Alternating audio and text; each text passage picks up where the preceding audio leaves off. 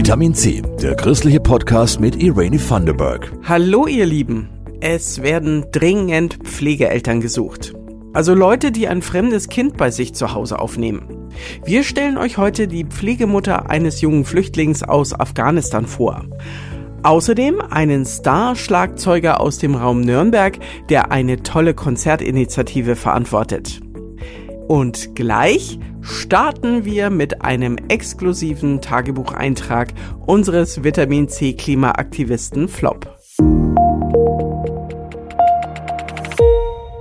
Wir von Vitamin C wollen nicht mitmachen bei dem Klimaaktivisten-Bashing mancher PolitikerInnen.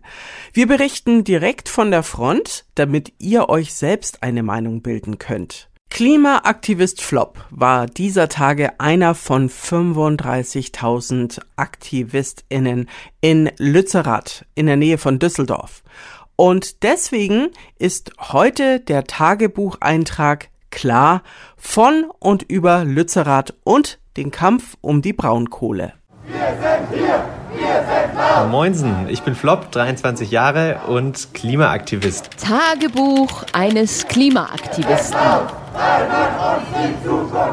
Autofreie Innenstadt. Regionales Essen. Erneuerbare Energien. Radwege 365 Euro Ticket. Liebes Tagebuch, To-Do für heute, Welt retten. Weil alleine rettet keiner die Welt.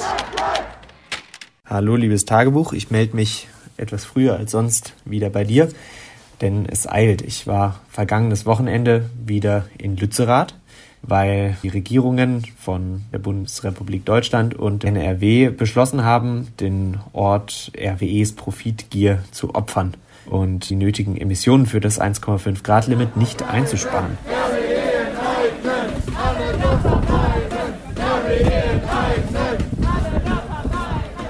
Was rufen die? Alle Dörfer bleiben, RWE enteignen?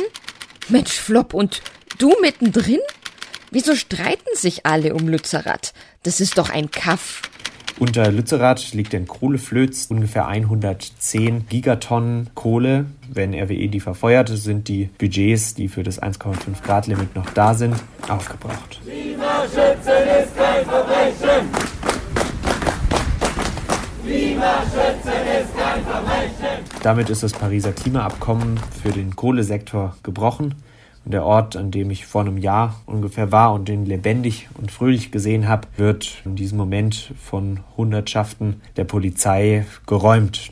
Ja, ich habe mir der Entscheidung vergangenen Samstag friedlich entgegengestellt, denn was RWE dadurch verdient, bezahlen die kommenden Generationen und vielleicht eben auch ich.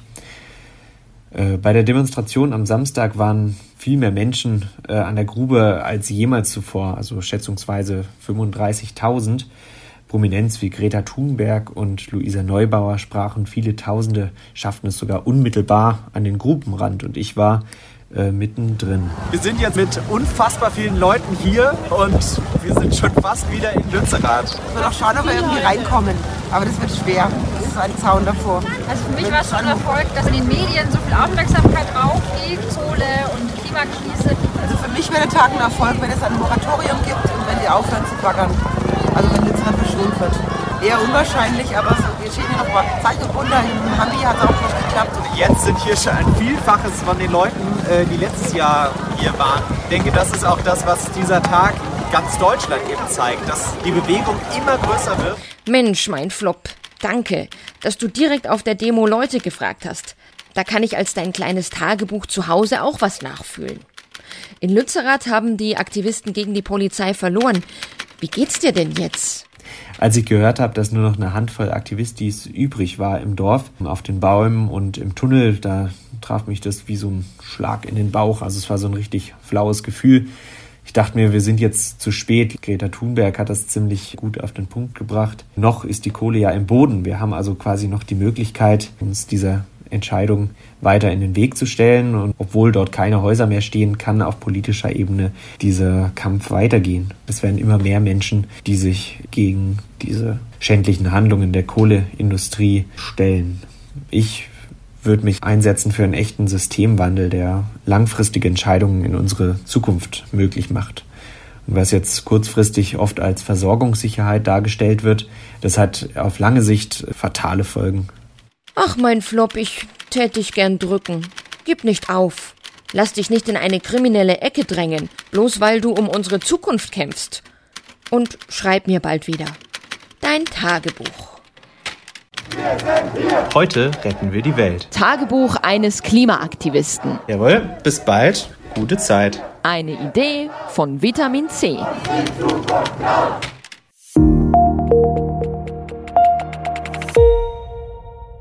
Stellt euch vor, ihr flieht als Jugendlicher aus der Heimat. Ohne Eltern, ohne irgendeinen großen Menschen, der auf euch aufpasst. In der Statistik in Deutschland tauchen diese jungen Menschen als unbegleitete minderjährige Flüchtlinge auf. Die Jungs und Mädels wohnen oft in Gemeinschaftsunterkünften, zum Beispiel bei der Diakonie. Oder sie kriegen neue Eltern. Jutta Olszewski und Jasmin Kluge haben mit einer Pflegemutter gesprochen, die plötzlich einen 18-jährigen Sohn hat. Der Jugendliche, der da kommt, der ist ja nicht fertig, aber schon ein gutes Stück Weg auch schon gegangen und hat, hat viele schon erlebt. Und dann, ja, entdeckt man das so nach und nach. Das ist eine spannende Geschichte. Birgit Vogt ist seit ein paar Monaten die Pflegemama von Hamid aus Afghanistan. Beide heißen eigentlich anders, ihre Namen haben wir geändert. Nachdem der junge Mann zuerst in einer Gemeinschaftseinrichtung gelebt hat, wohnt er jetzt bei der 45-jährigen Kinder- und Jugendpsychotherapeutin.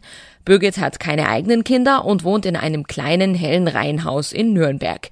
Sie und Hamid sind dabei, sich kennenzulernen. Wir finden uns hier zusammen und lernen so unsere Stärken, Schwächen, Marotten mit der Zeit einfach kennen oder eben wer was zu essen mag oder nicht, ist ja so der Klassiker. Und dann plötzlich kommt eine Geschichte aus der Kindheit oder ach ja, das gab's früher bei uns auch zu essen oder so habe ich immer gespielt und plötzlich wird es ganz lebendig.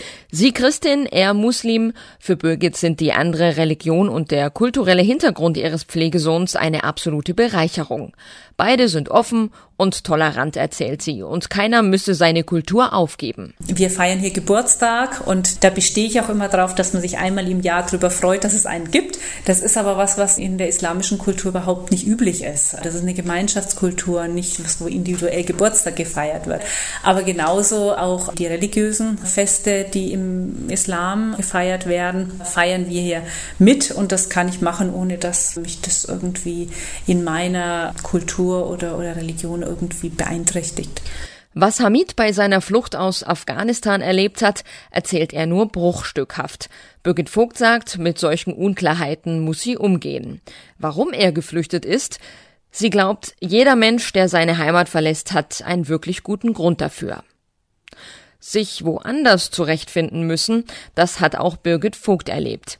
Sie kam nämlich als Zwölfjährige mit ihrer Familie, deutsche Spätaussiedler, aus Rumänien nach Deutschland. Ihr Vorteil, die Sprache Deutsch konnte sie bereits, im Gegensatz zu Hamid. Klar hat er auch Freunde, wo er in seiner Muttersprache sprechen kann, aber trotzdem auch zu Hause kann er nicht seine Muttersprache sprechen und in der Schule und draußen sowieso nicht.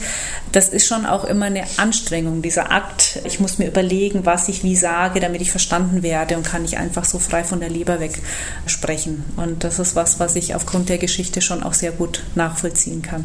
Hamid ist ehrgeizig, er hat einen tollen Quali gemacht und besucht jetzt die Wirtschaftsschule, um die mittlere Reife zu machen. Und ihm geht es deutlich besser, seitdem er eine Duldung für zwei Jahre in Deutschland hat.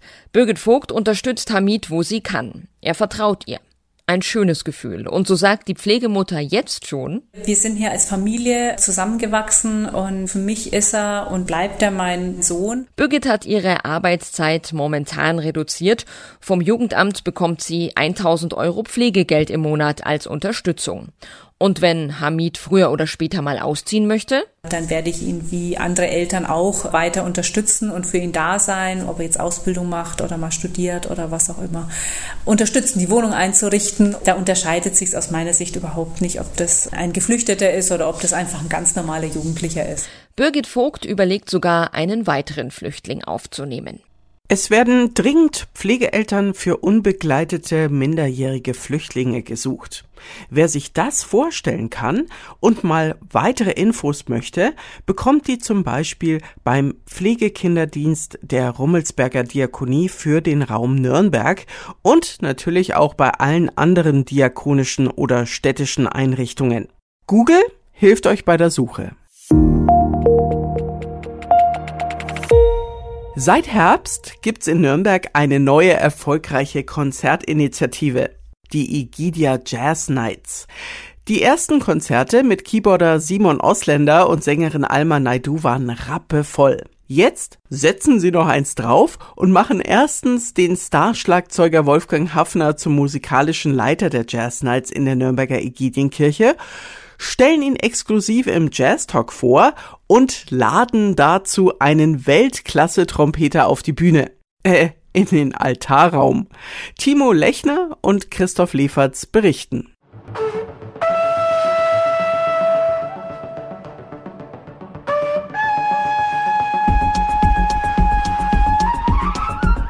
Okay, Wolfgang Hafner wohnt zwar um die Ecke in Altdorf, aber durch 3500 Konzerte in über 100 Ländern ist er selten da. Dass er jetzt die Egidia Jazz Nights höchstpersönlich leitet, liegt wohl an seinem Freund Oliver Thumann, Kirchenvorstand an Egidien, der hat ihn gefragt. Und dann haben wir viel musikalisch miteinander zu tun gehabt. Durch Corona war es jetzt natürlich erstmal so, dass viele Konzerte abgesagt waren. Ich habe eh den Ansatz, bin jetzt seit ein paar Jahren da im Kirchenvorstand bei Egidien auch mal was außer der Reihe zu machen. Jetzt nicht nur klassische Kirchenmusik, sondern einfach mal zu schauen, wen kann man noch so ansprechen. Und da ist natürlich Kulturkirche Egidien, mal ganz abgesehen davon, dass ich da getauft bin und auch aufgewachsen bin hier in der Gegend, ist einfach ein Ort, der zu so einem richtig tollen spirituellen Erlebnis führen kann im Konzert. Als Schüler am Willstädter Gymnasium hat Oliver Thumann die Egidienkirche musikalisch und tontechnisch rauf und runter bespielt. Er weiß also, worauf er sich mit Kirchenhall und Baustil einlässt und er will junge MusikerInnen wie Alma Naidu fördern. Hold on to me till you find your own peace. Hold on tight. Nach Corona waren viele Nachholkonzerte. Es war jetzt auch nicht ganz einfach für junge Künstler sofort an den Auftrittsort zu gelangen. Und da habe ich mir gedacht, Mensch, da kommen wir doch als Kirche mal ins Spiel und können uns vor allem auch ja. als Kulturkirche den Auftrag erfüllen. Den Nachwuchs wie gerade Simon Osländer fördert auch Wolfgang Hafner seit Jahren. Immer wieder holt er neue Musiker in seine Projekte und seine 400 Plattenproduktionen. Dass er jetzt die Kirche mit Jazz füllt, ist für ihn auch normal. Aufgewachsen als Kind eines Kantors in Wunsiedel hat er schon oft im Gottesdienst getrommelt. Kirche soll Spaß machen, finde ich. Und immer nur zu jammern und sagen, ach, das, die Leute rennen uns weg. Ja, teilweise zu Recht vielleicht auch im Laufe der Jahre. Ah, da höre ich doch eine Spur Enttäuschung raus, oder? Also ich verbinde Kirche mit was sehr Positivem. Ich bin zwar seit langem nicht mehr in der Kirche tatsächlich, aber wenn, dann bin ich der evangelischen Kirche zugewandt, sagen wir mal so. Aber ich brauche nicht unbedingt dieses Format jetzt noch für mich so. Aber jetzt sehe ich da schon so eine Aufbruchstimmung und jetzt im Fall von Ägidien, ich finde es ganz, ganz toll und ich glaube, dass wir da auch über diesen Umweg vielleicht den einen oder anderen wieder für die Kirche auch interessieren können. Das ist meine Hoffnung tatsächlich. Gerade in solchen Zeiten, sich trotzdem den Lebensmut nicht nehmen zu lassen. Das ist ja auch wieder kirchlich Lebensmut. Und dafür lädt Wolfgang Hafner einen der vollkommensten Musiker ein, die ihm je begegnet sind. Und der heißt Sebastian Stutnitzky aus Berlin. Der nächste Act der Egidia Jazz Nights. Klavier oder Trompete, große Band oder kleines Ensemble, elektronisch oder klassisch, Jazz oder Pop. Sebastian Stutnitzky kann sich nicht entscheiden und macht einfach alles.